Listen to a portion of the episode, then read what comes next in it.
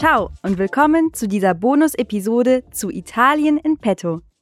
Ich bin Karina, deine virtuelle Reiseleiterin hier bei Bubble. Gemeinsam haben wir eine Entdeckungstour durch Bell'Italia gemacht. Roma, Palermo, Bologna. Was für ein Abenteuer! Hast du dir unsere Reise mit der Vespa durch Roma schon angehört? Dann bist du hier genau richtig. Du warst noch nicht dabei? Keine Sorge, die erste Staffel von Italien Petto wartet mit zehn aufregenden Episoden auf dich. Für diese Bonus-Episode reicht es aber auch, wenn du dir die erste Folge anhörst. Schalte an dieser Stelle einfach um und komm gerne zurück, wenn du soweit bist. Heute erwartet uns ein kleines Quiz. Aber nicht nur das. Wir lernen außerdem ein paar wichtige Wörter und Sätze, um uns noch besser im Alltag verständigen zu können. Natürlich auf Italienisch. In dieser Episode lernen wir, uns im Restaurant auszudrücken. Und auch dieses Mal sind wir nicht allein. Mit dabei Gianluca, mein Kollege von Bubble und der Host von La Bottega di Bubble. Gianluca ist unser Italienisch-Experte und unser Quizmaster.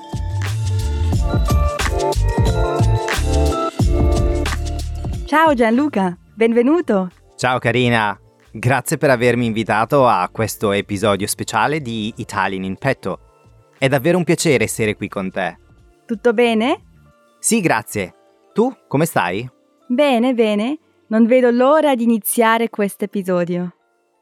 Immagino. Allora, il primo episodio bonus eh, è un episodio su una città che io amo.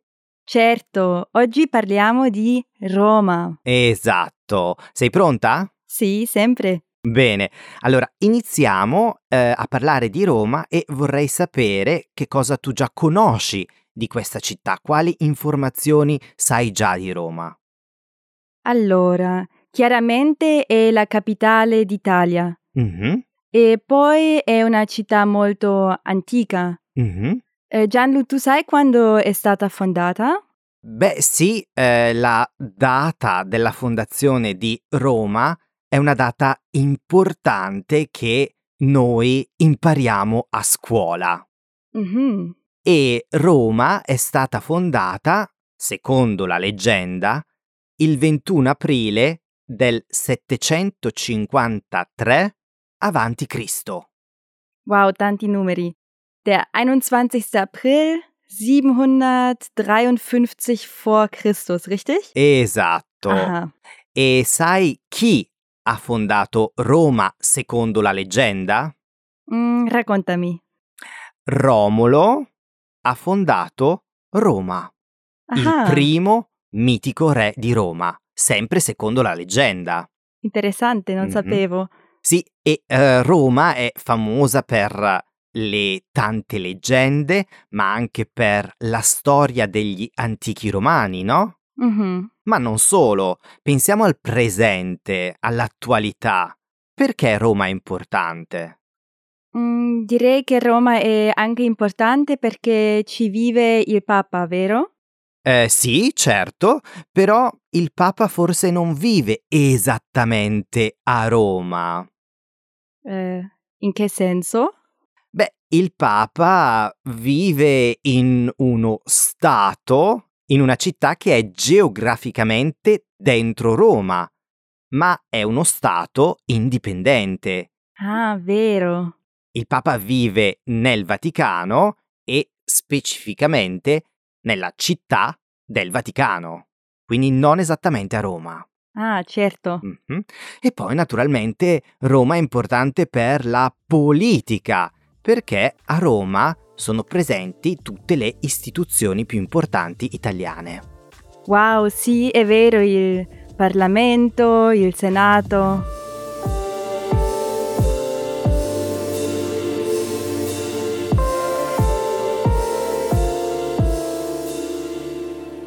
Benissimo, quindi abbiamo iniziato parlando di alcune informazioni di Roma, forse un po' difficili, no? Un po'. Mhm. Ma ci sono anche altre cose che tu hai sicuramente imparato nel tuo viaggio a Roma con Elettra sulla Vespa. Esatto, nell'episodio 1.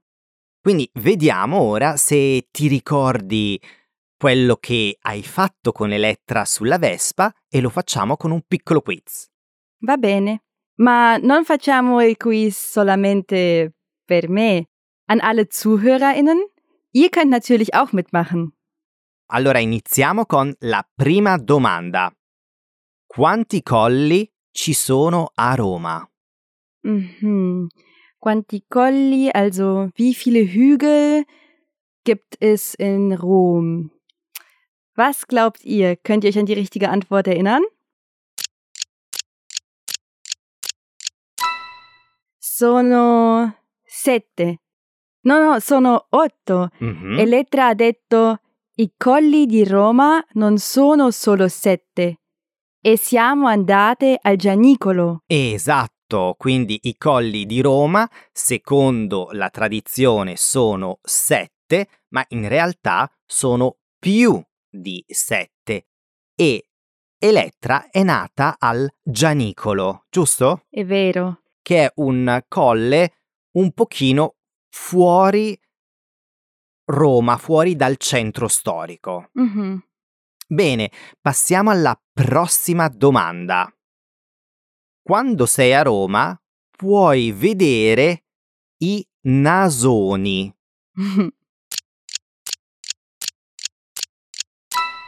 Ti ricordi cosa sono? sì, i nasoni, eh, die großen Nasen.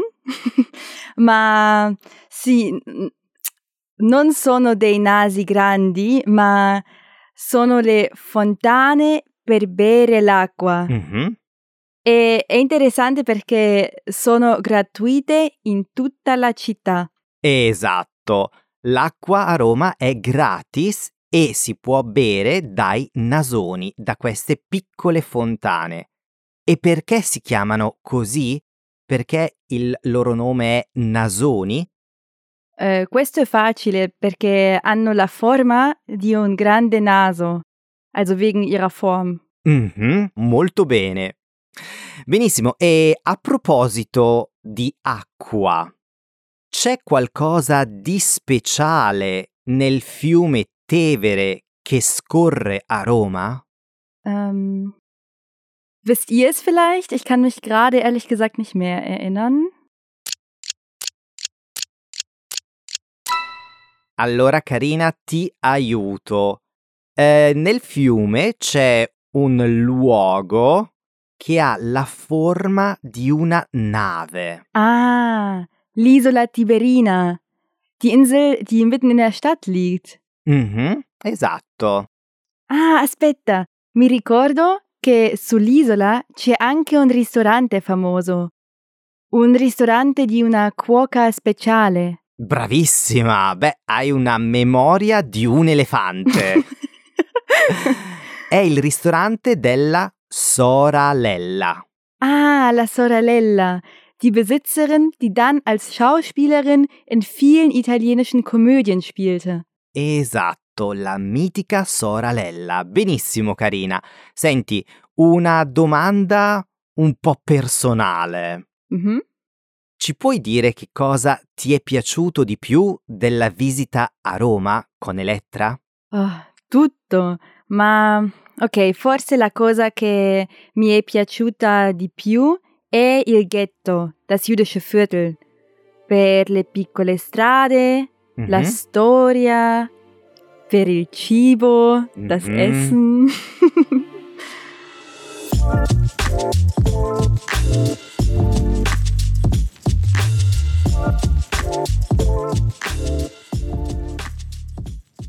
Apropos Essen im jüdischen Viertel. Wie ihr wisst, habe ich dort die Kartoffi alla Giudia probiert. Aber was ihr noch nicht wisst, wie ich sie bestellt habe. Stellt euch also vor, wir sind wieder im Restaurant und bestellen diesmal gemeinsam. Gianlu, du bist unser Kellner. Va bene, allora io sono il tuo cameriere personale. Perfetto. Volentieri. Okay. Ähm, achtet dabei jetzt nicht nur darauf, was ich bestelle, sondern auch auf die Ausdrücke, die ich zum Bestellen verwende. Wenn ihr gerade einen Stift zur Hand habt, könnt ihr euch natürlich auch Notizen machen. Gianlu, sei pronto? Sì, Cominciamo.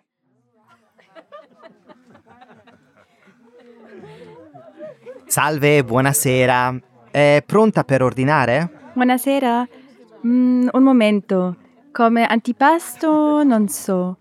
Lei cosa mi consiglia?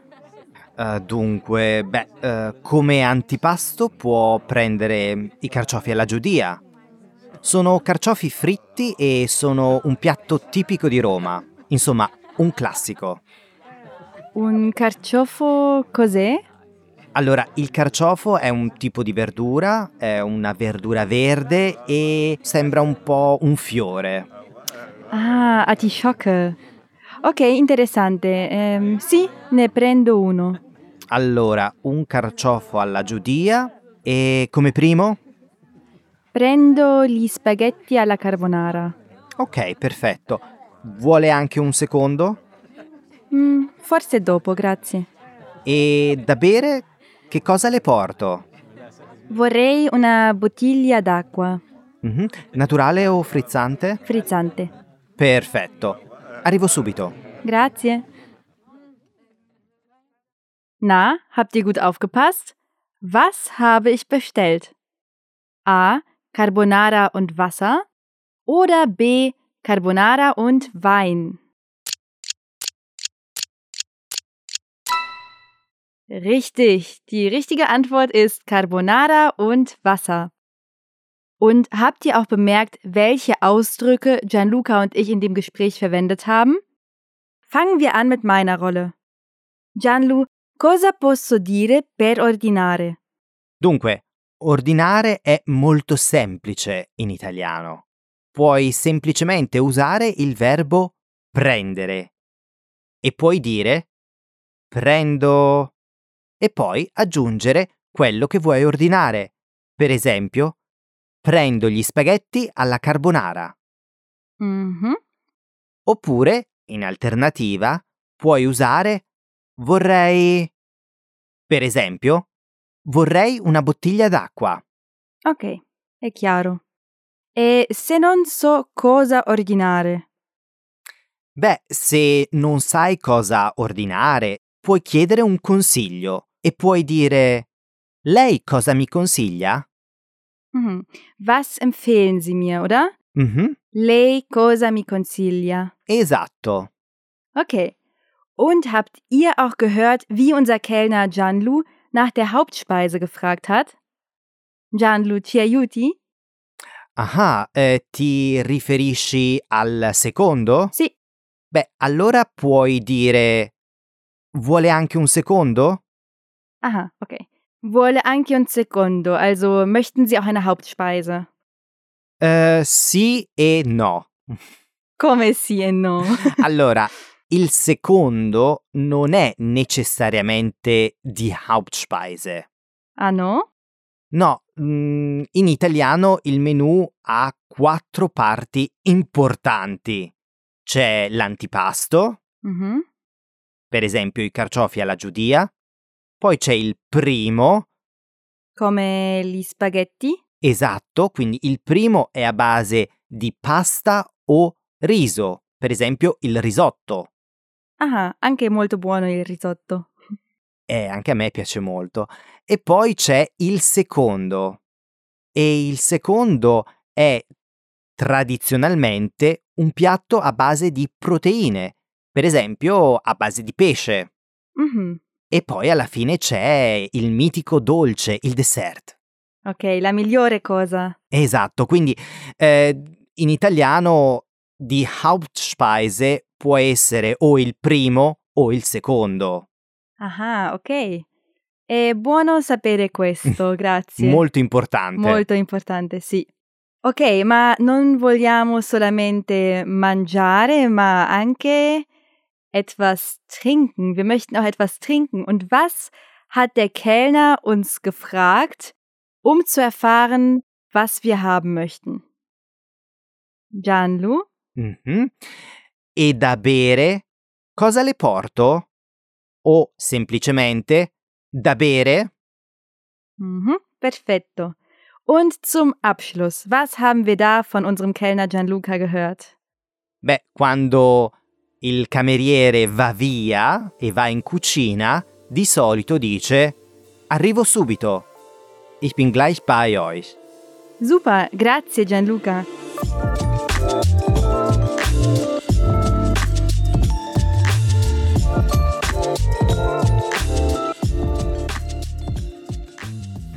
Wir haben heute gelernt, wie wir Essen in einem Restaurant bestellen können. Denkt daran, wenn es euch zu schnell ging, könnt ihr immer wieder zurückspulen. Und unser Gespräch mit den wichtigen Wörtern und Ausdrücken findet ihr auch in der Mitschrift auf www.bubble.com/podcasts.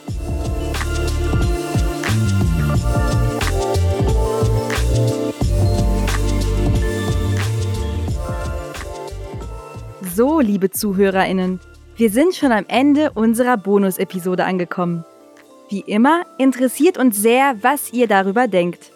Folgt dem Link in der Episodenbeschreibung für eine kleine Umfrage oder verratet es uns in einer E-Mail an podcasting@bubble.com. Grazie Gianluca, abbiamo imparato tanto con te. Carina, grazie dell'invito e non vedo l'ora di tornare qui con te per il secondo episodio bonus di Italian in Petto. Anche io. A presto! Ciao e a presto!